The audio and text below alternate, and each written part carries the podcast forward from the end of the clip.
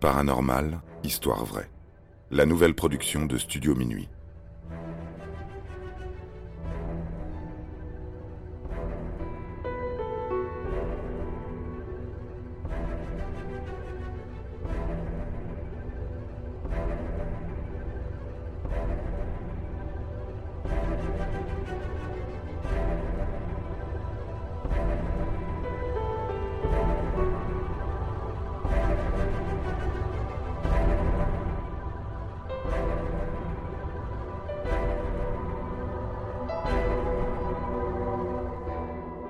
La véritable histoire de la poupée Annabelle.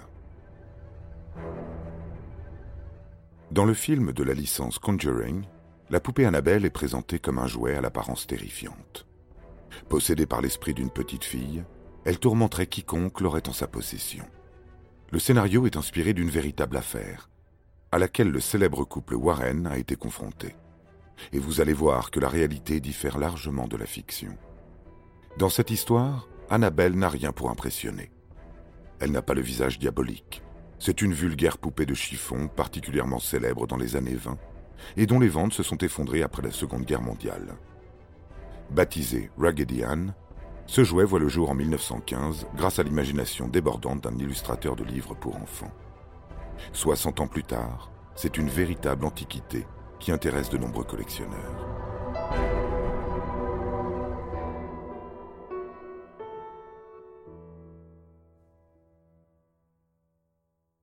C'est ainsi qu'avec le temps, Raggedy Ann se trouve dans plusieurs boutiques de brocanteurs.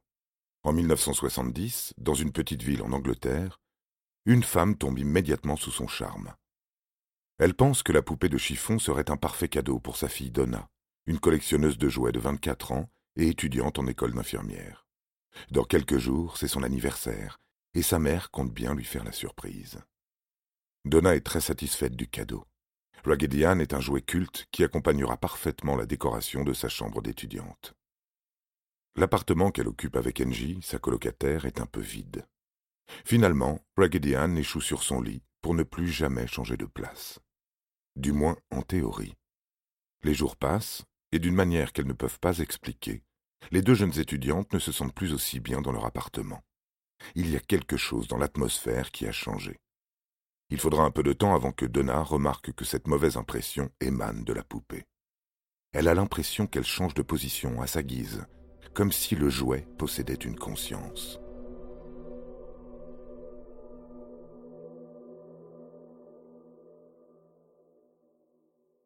Pour le moment, le phénomène est loin d'être inexplicable. Une simple impression altérée par l'état de fatigue des jeunes filles. La préparation des examens est stressante.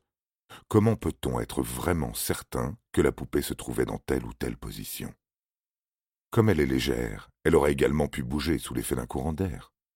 Donna juge que leur peur est irrationnelle. Il y a bien un moyen de mettre un terme à toutes leurs suppositions. Elle décide de placer Raggedy Ann dans un coin où il n'y a jamais de courant d'air et dans une position bien spécifique, les bras croisés. En rentrant des cours, elle constate que la poupée a les bras décroisés. Elle n'a pas le temps de pousser plus loin ses investigations. Elle tente alors d'oublier la poupée, mais cette dernière va se montrer fort peu discrète. Une nuit, les étudiantes sont réveillées par des bruits de pas dans l'appartement. Elles ont peur. Quelqu'un est certainement rentré chez elles par effraction. Elles s'enferment dans leur chambre et attendent que le temps passe. Les bruits de pas s'estompent avant de recommencer la nuit suivante. Elles décident de dormir dans le salon pour comprendre la source de tout ce vacarme. Avec un sommeil de plus en plus perturbé, elles ont du mal à rester concentrées en cours. Puis, elles finissent par comprendre. Raggedy Ann est particulièrement friande de balades nocturnes. La poupée est retrouvée dans divers endroits, dans des pièces dont la porte est pourtant fermée. Tout cela n'a aucun sens. Le plus frustrant pour elle, c'est de ne pas pouvoir partager cette expérience avec une tierce personne sans passer pour des folles. Pourtant, il y a bien quelqu'un qui veut entendre leur histoire sans les juger. C'est Lou, le petit copain d'Engie.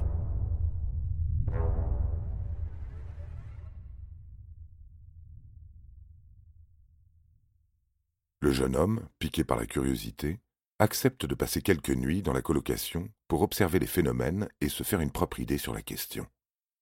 Et bien sûr, il va très vite le regretter. on ne peut pas dire que le courant passe entre Raggedy Ann et Lou. Ce dernier sent que quelque chose de mauvais émane de la poupée. Il a l'impression que cette dernière le scrute, comme si elle essayait de sonder son âme. Lorsqu'il fait part de ses observations aux étudiantes, celles-ci ne le croient pas. Angie regrette même d'avoir fait venir Lou dans l'appartement. Pour elle, son petit copain est bien décidé à se moquer. Mais alors, comment expliquer ces étranges messages qu'elle découvre, éparpillés sur le sol quelques semaines plus tard? Il s'agit de morceaux de parchemin éparpillés autour de ce jouet, tout sauf innocent. Chacun d'entre eux comporte les mêmes mots. Aidez-moi. Mais c'est un autre message qui va retenir leur attention.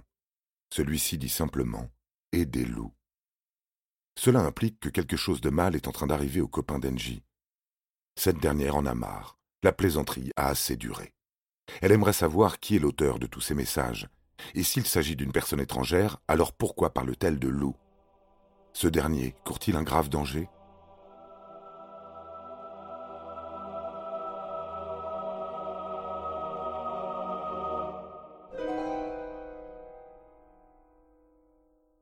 Est effrayé. Il est persuadé que la poupée essaye de rentrer en communication avec lui. Les filles ne sont pas de son avis. Lou tente une expérience pour les convaincre qu'il ne s'agit pas d'une mauvaise blague. Il répand de la farine dans tout l'appartement le matin et demande aux filles de ne pas y entrer avant le soir. Si quelqu'un essaye de leur faire peur, il laissera des traces de son passage sur le sol. Le soir même, un autre parchemin est découvert, mais aucune trace de pas. Lou avait malheureusement raison. Mais se pourrait-il vraiment qu'un tel objet puisse être dangereux? Après tout, les phénomènes paranormaux peuvent effrayer au début, et puis lorsque l'on s'y habitue, on ne fait plus attention. Malgré les avertissements de Lou, les étudiantes décident de considérer la poupée comme un membre de la colocation à part entière. Et Raggedy Ann a bien pris ses aises. Elle continue à se promener de temps en temps, et parfois réserve quelques surprises, comme par exemple l'apparition de chocolat dans l'appartement à l'approche des fêtes. Donna et Angie ne s'en étonnent plus. En revanche, elles sont un peu plus méfiantes le jour où une petite statuette traverse la pièce pour s'écraser contre un mur. Donna s'énerve contre la poupée et l'enferme dans la chambre, comme si elle voulait punir une petite fille.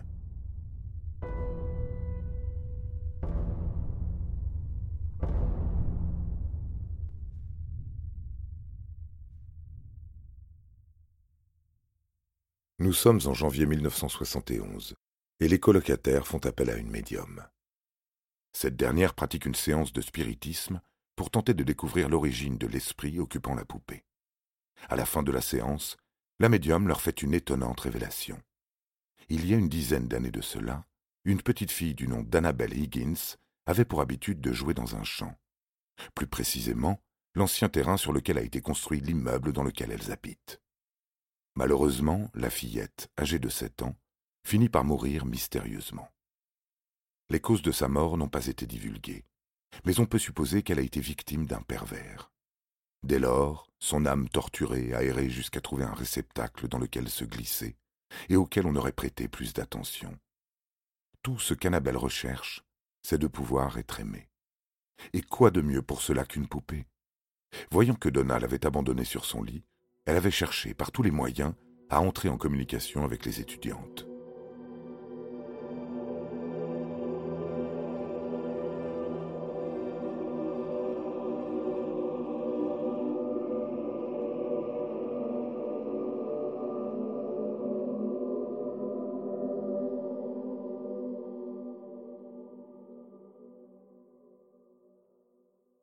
Les jeunes femmes sont touchées par cette belle histoire.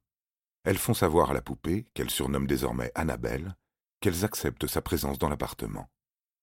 Lorsque Lou apprend cela, il est terrorisé. En invitant l'esprit de la poupée à rester avec eux, Angie et Donna acceptent de se faire hanter par quelque chose de bien plus maléfique. Un soir, une violente dispute éclate entre Angie et Lou. Le jeune homme voulait simplement leur rendre service et a jeté la poupée dans les ordures. Donna l'a récupérée. Après tout, ce n'est pas comme ça que l'on traite les enfants. Dès le lendemain, le jeune homme regrette d'avoir agi de la sorte. Annabelle se venge en essayant de l'étrangler dans son sommeil. Les deux amis ne réagissent pas plus que ça, jusqu'à l'attaque de trop. Un peu plus tard, au cours de la même année, le couple prépare ses affaires en vue d'un voyage. Tandis que chacun fait son sac, on entend des bruits étranges émaner de la chambre de Donna. Cette dernière étant absente, Angie et Lou ouvrent la porte et constatent avec stupéfaction que la pièce est sans dessus dessous.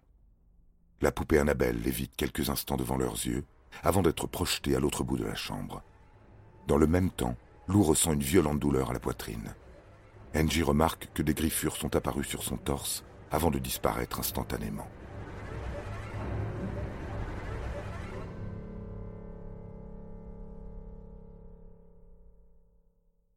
Si c'est un esprit mauvais qui se fait passer pour celui d'une petite fille, alors il n'y a que l'Église qui peut les aider à s'en débarrasser. Le père Cook accepte d'examiner l'objet. Lui aussi sent une présence maléfique, mais il n'a aucun pouvoir. En revanche, il connaît les personnes qui sauront gérer la situation, les Warren. À cette époque, ils ne sont pas encore très connus du grand public. Mais pour les trois étudiants, ça ne fait aucune différence. Si Ed et Lorraine Warren sont capables de les débarrasser de l'esprit qui hante l'objet, alors c'est parfait.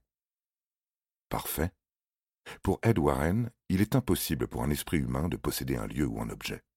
Un esprit inhumain, en revanche, c'est-à-dire une forme de démon, en est capable. Pas de petite fille, donc. La médium que Donna avait engagée se serait fait berner par un être démoniaque. Mais le pire reste à venir. Les attaques subies par Lou montrent que tôt ou tard, le démon finira par posséder le jeune homme. Heureusement, le démonologue est bien décidé à ne pas laisser l'entité atteindre son objectif. Il demande au père Cook de procéder à une bénédiction épiscopale au sein de l'appartement, afin d'emprisonner l'esprit démoniaque dans le corps de la poupée. Selon le couple Warren, la bénédiction aurait fonctionné et les démonologues seraient repartis la poupée sous le bras.